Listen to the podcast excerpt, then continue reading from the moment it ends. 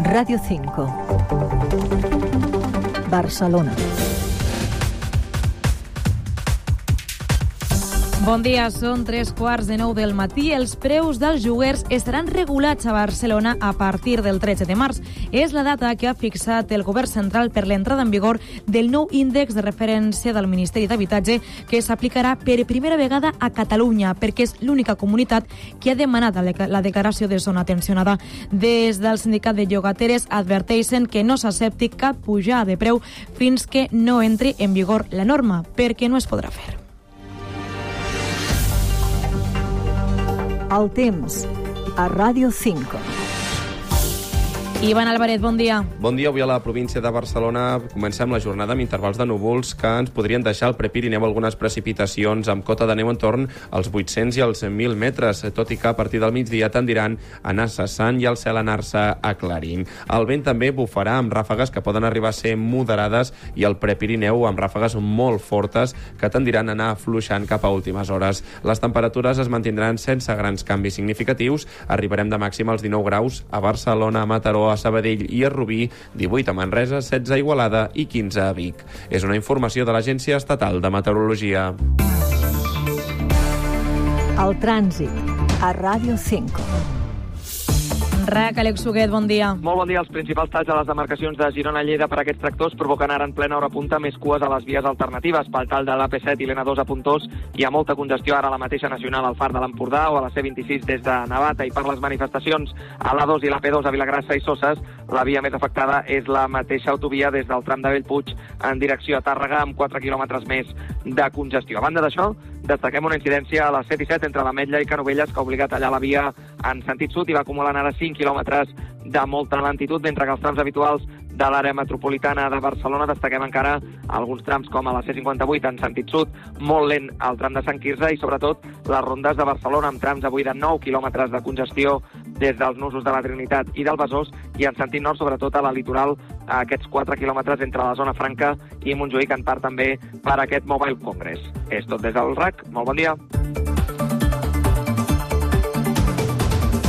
L'índex de preus de referència del lloguer a les zones tensionades entrarà en funcionament a l'àrea metropolitana de Barcelona i la resta de Catalunya el 13 de març. De moment només s'aplicarà aquí perquè la Generalitat és l'únic govern que ha fet la petició de declarar zona tensionada a 140 municipis. L'índex serà igual que a la resta de l'Estat, un fet que no agrada al govern perquè creuen que no servirà per baixar els preus i demanaven un de propi. Des de l'Estat, però, asseguren que sí que servirà. Esther Capella és la consellera consellera de Territori, i David Lucas, secretari d'Estat d'Habitatge. Lamentem la posició del Ministeri trencant un acord amb aquesta visió també homogenitzadora de l'Estat, per tant, ho lamentem. En la calle Valencia, en Barcelona, que en estos momentos en un portal está ofertada a 1.660 euros, el rango sale 984. Des de l'Ajuntament de Barcelona apunten que la norma beneficiarà unes 200.000 famílies. Joan Ramon Rieras, comissionat d'Habitatge. La publicació de l'índex de referència de lloguers serà un pas endavant per aconseguir l'estabilitat de preus de lloguer tan desitjada per moltes famílies de la ciutat de Barcelona. L'índex situa un preu màxim i mínim per metre quadrat en funció de les característiques de cada habitatge. Un cop entri en vigor la mesura, estarà prohibit que el preu d'un contracte nou sigui més car que l'anterior. Jaime Palomera és de l'Institut de Recerca Urbana de Barcelona en declaracions a Ràdio 4. Per norma general, qualsevol persona que visqui de lloguer ha de saber que no li podran pujar el lloguer mentre estigui vigent a no ser que es faci una inversió molt important en l'habitatge de rehabilitació. A més, en el cas que el preu estigui per sobre de l'índex i l'arrendador sigui un gran tenidor, és a dir, tingui 5 o més habitatges, hi haurà una ballissada obligatòria del preu. Des del sindicat de llogateres adverteixen que no s'accepti pujades en els preus dels contractes fins que no entri en vigor la norma. I l'habitatge també està present en els pressupostos de la Generalitat que inclouen una partida per incrementar el sou públic. També inclouen una inversió de 57 milions d'euros per al metro de Barcelona L'alcalde de la ciutat, Jaume Coiboni, espera que aquest pacte es pugui repetir a l'Ajuntament on encara s'estan negociant els comptes. Assegura que el suport del PSC als pressupostos catalans no és un intercanvi de cromos i destaca que s'aprovaran per responsabilitat i no per cadires. Un missatge als comuns que estan exigint entrar al govern municipal per dir que sí als pressupostos. Són declaracions de Televisió Espanyola que Salvador Illa, que fue ganador de las elecciones en el Parlamento de Cataluña, ha tenido digamos, el acierto, la generosidad de apoyar presupuestos de un gobierno que no es el suyo, sin pedir nada más que no sean los contenidos de los acuerdos presupuestarios. No a cambio de ninguna silla ni de una posición en el gobierno, sino a cambio de aquello que contiene el acuerdo de presupuesto. Radio 5. Barcelona. La Generalitat ha engegat una campanya per prevenir les violències sexuals en l'àmbit del transport públic. L'objectiu és apel·lar sobretot als agressors, però també es formarà, per exemple, al personal de ferrocarrils de la Generalitat. Sergi Bassoles. El transport públic és després dels locals d'oci nocturn i els espais públics el tercer lloc fora de l'àmbit de la parella on es produeixen més agressions sexuals. De fet, les dades parlen per si soles. Joan Ignasi Helena, conseller d'Interior. L'any passat van ser 97, el 23, les agressions que es van produir en l'àmbit del transport públic. Fonamentalment, podríem dir que el 70% es van produir entre ferrocarrils i tren. Per això, el Departament d'Interior ha engegat la campanya És delicte per lluitar contra la violència sexual en l'àmbit del transport públic. Protegir a la víctima i perseguir a l'agressor. I el missatge és molt clar. Anem a pels agressors. Amb aquest objectiu s'ha vinilat un comboi de ferrocarrils de la línia Barcelona-Vallès amb l'eslògan de la campanya i es donarà formació a 900 treballadors de la companyia des de maquinistes, revisors o personal de seguretat per saber detectar i actuar davant d'aquestes conductes o situacions. En Granollers s'ha obert les seves portes un nou centre Barnahús per atendre els menors que pateixen violència sexual. És el cinquè que està en funcionament a Catalunya i serà el centre de referència al Vallès Oriental. L'altre centre a Està a Terrassa. El conseller de Drets Socials, Carles Campuzano, destaca que aquest espai serveix per facilitar el treball de la justícia i els serveis socials amb els menors. Jutges i fiscals vindran aquí o des d'aquí també atendran els nens i les nenes víctimes d'abusos. Estem tenint èxit, pel que em deien la directora de la Fundació, pels contactes que heu tingut ja amb el Poder Judicial us pertoquen, les coses aniran, aniran bé. I en plena judicial, l'Audiència de Barcelona jutja avui el raper Morat per un enfrontament amb la policia local de l'Hospitalet l'any 2021.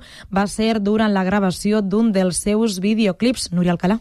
Sí, els fets van tenir lloc l'11 d'agost de 2021. Segons la Fiscalia, la gravació d'aquest vídeo musical als carrers de l'Hospitalet va aixecar les queixes dels veïns pel soroll que generaven els seus més de 150 participants.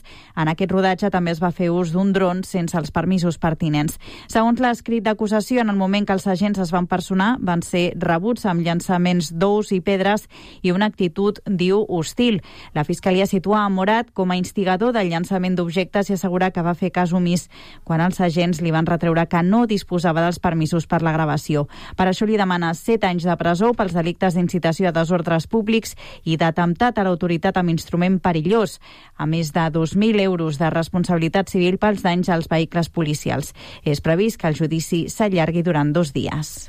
Gràcies, Núria. I encara en plana judicial, un jutge de Barcelona ha obert la primera investigació penal a Europa a una empresa vinculada a Meta, la matriu de Facebook. El magistrat del jutge d'instrucció instrucció número 29 ha admès la querella d'un moderador de contingut contra l'empresa subcontractada que la companyia té a Barcelona, CSC Digital Services. S'encarrega de visionar els continguts que es publiquen i eliminar aquells que són violents. Un d'aquests moderadors va presentar a l'octubre una querella pels greus trastorns mentals que li va provocar la feina. Francesc Feliu és advocat del querellant en declaracions a Ràdio 4. És molt positiu perquè és la primera vegada que no solament a Espanya, sinó també a Europa sobre aquesta via. Nosaltres la nostra querella la basem en essència amb la falta de mesures de seguretat, crec que de manera flagrant, que va existir ja en l'any 2018, 19, 20 i 21, diria jo. 6 minuts i seran les 9 del matí. Parlem ara del Mobile World Congress i d'un dels sectors més importants de l'edició, que és la salut. Tecnologies com la del Barcelona Supercomputing Center han presentat la seva recerca en aquesta matèria. Andreu Santos. La Mobile World Capital i el Barcelona Supercomputing Center han abordat l'ús de la supercomputació en la salut i com aquesta tecnologia permet importants millores. Josep Maria Martorell, director associat del Supercomputing Center tot el disseny de nous fàrmacs, que es pot fer una bona part en computació i no cal fer-ho al laboratori, i això una vegada més permet accelerar. I tres, tot un treball que consisteix en l'aplicació d'aquestes tècniques d'intel·ligència artificial sobre dades de pacients. I també la possibilitat de fer assajos clínics en digital, millorar els pronòstics o tractaments o crear bessons digitals d'òrgans humans. La generació de bessons digitals d'òrgans humans i això el que permet és poder testejar l'ordinador abans de testejar la realitat i, per tant, accelerar la investigació. En aquest sentit, els experts demanen una regulació per poder garantir la correcta aplicació d'aquesta tecnologia. I encara relacionat amb la salut, un estudi participat per l'IDIVEI i l'Institut Català d'Oncologia han relacionat l'exposició a la combinació de disruptors endocrins, contaminants ambientals presents a pesticides i cosmètics amb una major probabilitat de desenvolupar càncer d'endometri, un tumor ginecològic molt freqüent en dones, sobretot majors de 60 anys, a Banyeres.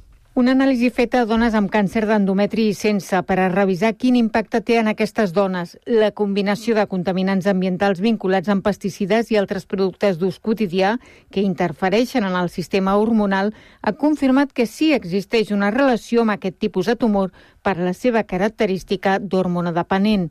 Laura Costas, investigadora de l'IDIVELL, i l'ICO. Però aquests compostos hi ha molts que ja estan, regulats, estan prohibits, molts d'ells, i, el, i uns altres que estan regulats, és a dir, que, que es regula la quantitat que, que es pot utilitzar. Curiosament, segons Costes, la probabilitat augmenta amb dosis baixes i no tant a nivells elevats. Per això ara el que es busca és saber com influeix l'exposició en l'evolució del tumor. És veure quina evolució fan, si fan més recaigudes, si tenen millor supervivència, segons els nivells d'aquests contaminants. Els investigadors també remarquen que, malgrat existeix una presència en sang de la combinació dels compostos, en els últims anys s'ha anat reduint perquè han estat prohibits o regulats.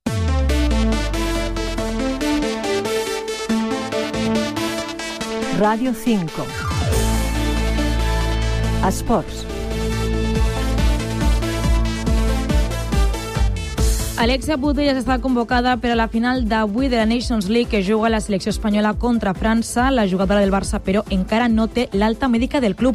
Sara Gutiérrez, bon dia. Bon dia. La gran novetat és la presència d'Alexia Putellas i de Tere Belleira a la llista de jugadores disponibles pel partit d'aquesta tarda, bàsicament perquè no tenen l'alta mèdica amb els seus equips. En un principi estaven seguint el seu procés de recuperació de les seves respectives lesions, però Montse Tomé ha cregut convenient que sí que estarien disponibles i que, per tant, sí que podria comptar amb elles en algun moment moment del partit d'avui. Veurem si en minuts o no, però en tot cas estan a la llista de 23 jugadores que estaran disponibles per aquesta final contra França. Recordo, un equip a qui mai ha pogut guanyar la selecció espanyola. Eh, pesen més les derrotes que no pas els empats i, per tant, avui és l'ocasió perfecta tenint en compte que hi ha un títol en joc, que és la UEFA Nations League. I el Barça masculí torna avui els entrenaments per preparar el partit de Lliga contra l'Atlètic Club. L'Espanyol de la seva banda també entrena per preparar el partit contra l'Oscar.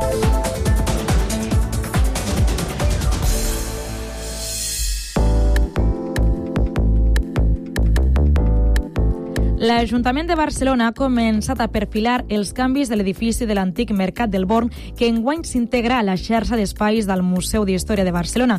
La transformació hauria de culminar l'any 2026. Maria Huguet. L'octubre de 2023 l'Ajuntament va anunciar que cesava la fins aleshores directora del centre, Marta Marín Domine, i que l'equipament passaria a ser una seu més del MUVA, el Museu d'Història de Barcelona.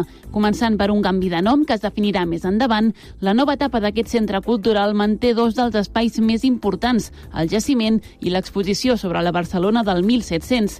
I com a novetat s'hi inclouen dues noves exposicions permanents i un espai per exposicions temporals, amb un recorregut cronològic del 1500 fins al 1900. El director del MUBA, Joan Roca, passarà ara a ser el màxim responsable de l'espai. El Born no canvia de relat. Si ho fem bé, a més de cobrir aquest buit que hi havia al museu, que la història moderna no hi era, tindrem la capacitat d'explicar un procés llarg, el procés de com Europa passa de l'edat mitjana a la modernitat, amb totes les seves vicissituds. La previsió del consistori és posar en marxa els primers canvis entre la Mercè d'enguany i Santa Eulàlia de l'any vinent i finalitzar la transformació l'any 2026. Tot plegat amb un pressupost d'1.200.000 euros en 3 anys.